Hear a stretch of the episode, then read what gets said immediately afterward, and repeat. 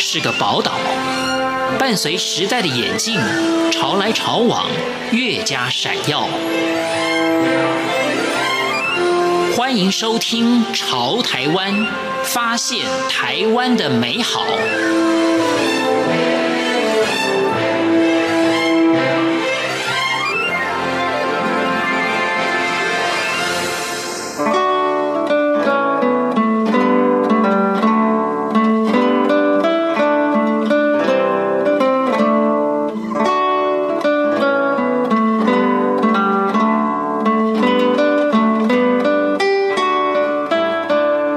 朋友您好，欢迎收听《潮台湾》，我是赵伟成。一个热衷料理的厨师，有近二十年的餐饮经验，曾服务于台湾的大型连锁餐饮集团，也曾被餐饮公司派任到大陆开疆辟土。后来他自行创业，开设过意大利面餐厅，但是呢，却从目前所经营的餐车式手工创意汉堡中，得到许多人生体悟。今天为各位介绍的是一个美式汉堡车的负责人温伟强，我们一起来分享他是如何乐在他的厨艺生活。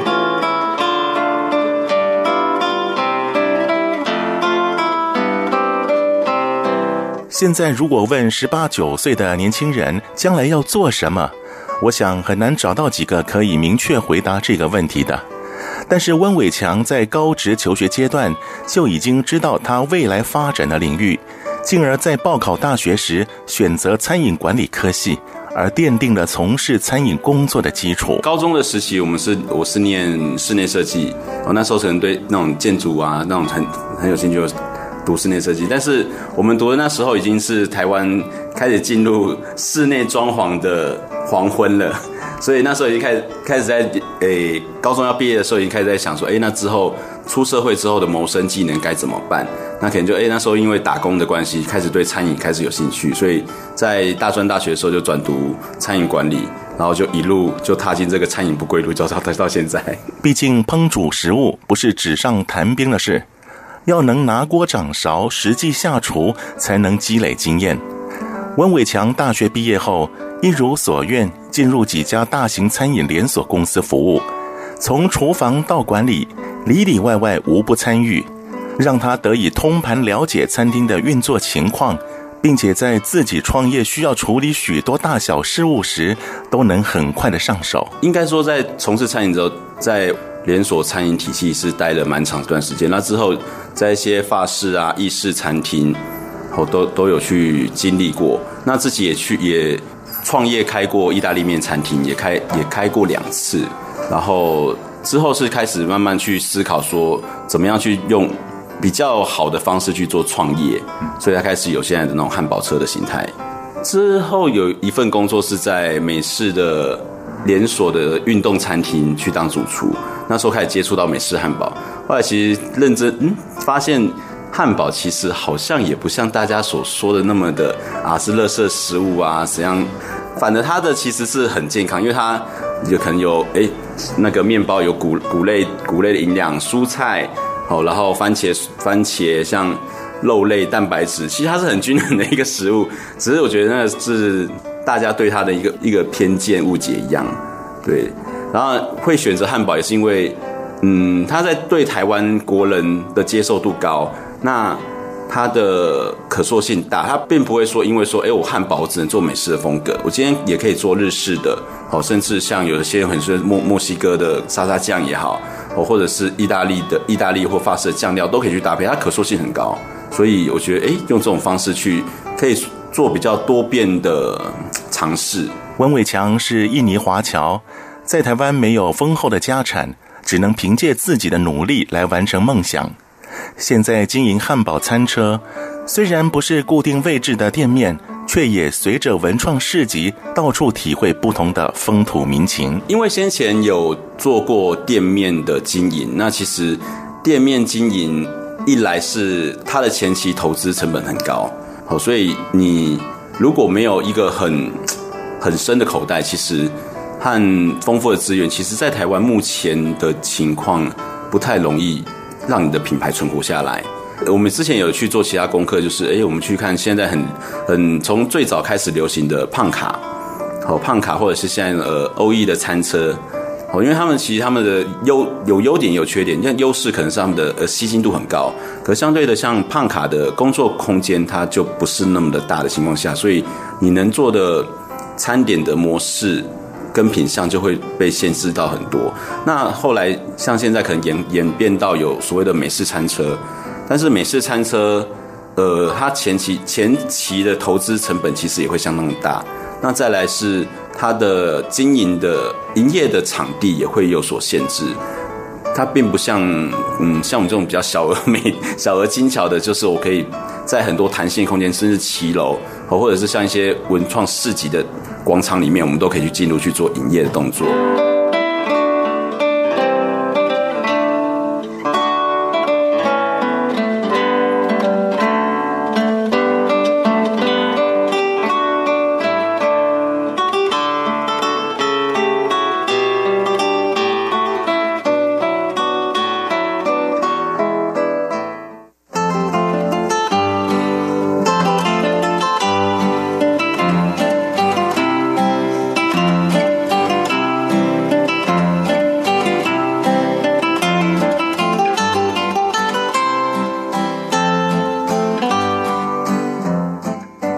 台小而美的餐车，可是温伟强在有了构思后，找了工厂量身定制，才将属于自己需求的工作小天地给具体实现。是有找到朋友认识的工厂去帮我们去做量身剪裁，去定做一个车体，就是可以让我去直接放放进我的自己的小车里面，好去做远距离的移动。只是麻烦是，就说他可能每次的每次都要去组装。但是我觉得有有利有弊啦。事业的跌宕，丰富的厨艺经历，让温伟强的手做汉堡更具特色，风味更显多重。我的汉堡风味应该是我个人成长历练历练的一个总和，就是因为我待过的餐厅的形态有很多种，所以我就诶让我自己的呃餐点风格是不要局限在说只有单一一个风格。所以像我现在菜单里面可能会也会有法法式的酱汁的汉堡，也有美式风味的烧烤。对，就去不要让自己去局限在一个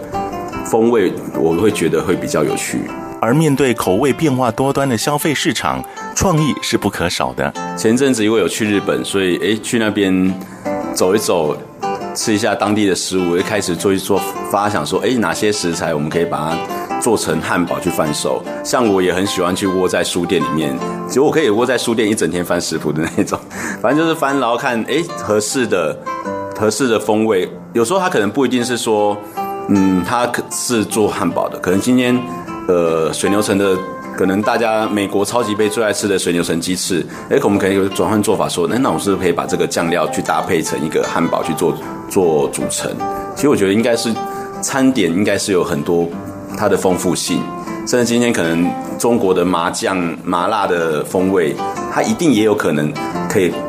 组合成一个汉堡的一个风风格。有各种的可能性啊！开放式的作业模式对温伟强也算是挑战。除了在消费者前近距离的烹调，也得回答消费者无厘头的提问。还好真心诚意的烹调，加上多年的餐饮经历，也培养出一群死忠的顾客。以往自己的餐饮经验全部都是在餐厅厨房，必须要转换心情的是，你今天你要从厨房的作业后，是直接前进到。跟客人面对面了，甚至客人可能是直接站在你的旁边，用很殷切的眼神 看着他，你看着你去制作他的餐点，所以那个心境上肯定要去做一个调整。那再来在户外的经营的时候，流程啊，制作的流程，甚至到食材的前置作业，如何存放，都是得重新的去规划。前期一开始我是先租一个小骑楼，先让自己先去习惯这样的节奏。那过了大概三个月之后，才开始去做，诶移动式跟一些参加一些文创市集的活动去做，诶去做经营这样。之前有厨师的经历的时候，诶当我跟客人去去解释我的餐点的同时，诶我可以比较用比较专业的说法，那他们就会觉得，诶你的说法是对他们是有说服力的，或者是他可以理解说，哦，你这个东西的。价值感在哪里？它的价值在哪里？当然，我们有有遇过客人骑的摩托车，然后停在摊位前面问说：“诶，那你那个汉堡是套餐的吗？还是单一颗的？”当他听到说啊是单一颗，但是要一百元，他觉得呃为什么会那么贵？呃，因为我一开始的汉堡的在规划的时候就是以种植，因为我们这种品相，因为它制作时间关系，所以它没办法去做所谓的大量，所以当你没办法去做大量的时候，你就必须在你的单一的品质是上去下下功夫。所以一开始我们会有很局，应该不是说局限，应该说我们有很很明确的一个目标市场。那这个目标市场可能就是我们一开始设定就是有去过美式餐厅的人，好，或者是有吃过美式汉堡的人，因为这个区块的人。他会对你的产品会有认同感，他知道你这个东西的价值感在哪里。相对的，在这个区块以外的，你要去说服说啊，我这东西的用料多好多好多好，其实会不好去解说，因为他们可能就对这个产品的价值感没有认同。对，所以我觉得。很多经营的模式的话，就是真的是必须得去针对你的单一、你的自己所架构出来的一个市场去做你的评估跟规划。温伟强认为，要博得客人的肯定，促销价钱都是其次，只有维持良好的品质才是生意经营的王道。就比方说，像我们现在使用的生菜是用水耕蔬菜，那。相对的，一般的餐厅可能他在做这种美式汉堡的时候，他们就不太会去选择这一样，是因为它的单一成本太高了，所以可能哎你在制作的时候可能就会把这个就舍弃掉。但是因为我们是想要去呈现说，哦，我们产品产品的独特性，而且而且相对的，我觉得它也真的还蛮美味的。因为本身之前在餐饮的经验，所以我们是直接跟肉，我是直接跟肉商拿原块的沙朗肉回来自己去做裁切，然后绞制做成汉堡。呃，认识的朋友以前的餐饮的朋友就说啊，你干嘛不直接叫牛角肉回来就好了，现成的牛角肉。可是因为牛角肉，它工厂那边其实它就是各个部位的去绞制，但牛肉这个东西就很好玩，是你不同的部位，它的味道就天差地远。自己在手中完成是当然是最好的，当然相对的时间也会花很久，所以变说，呃，我们的汉堡肉的制作的量就没办法到很大量。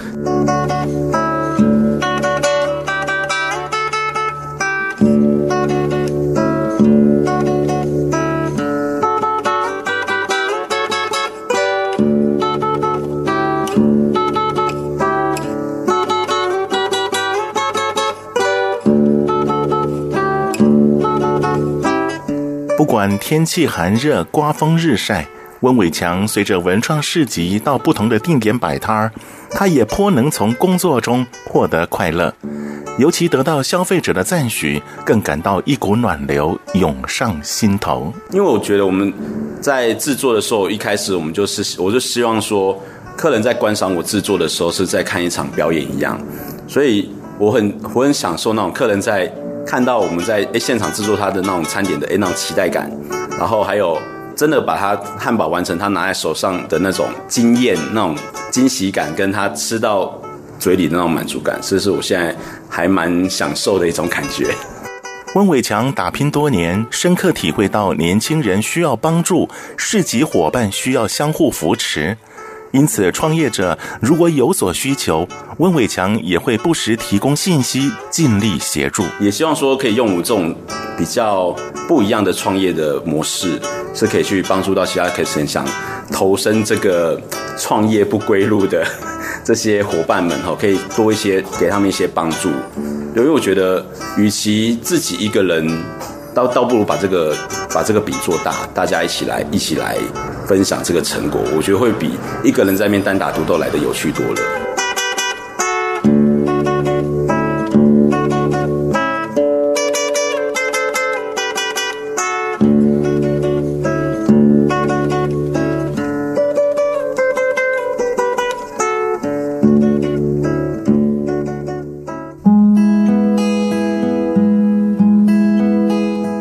个有理想、有抱负、有实力的厨师，不一定要在偌大的厨房才能一展手艺。就像温伟强在汉堡餐车上，在文创市集中，也能大显身手。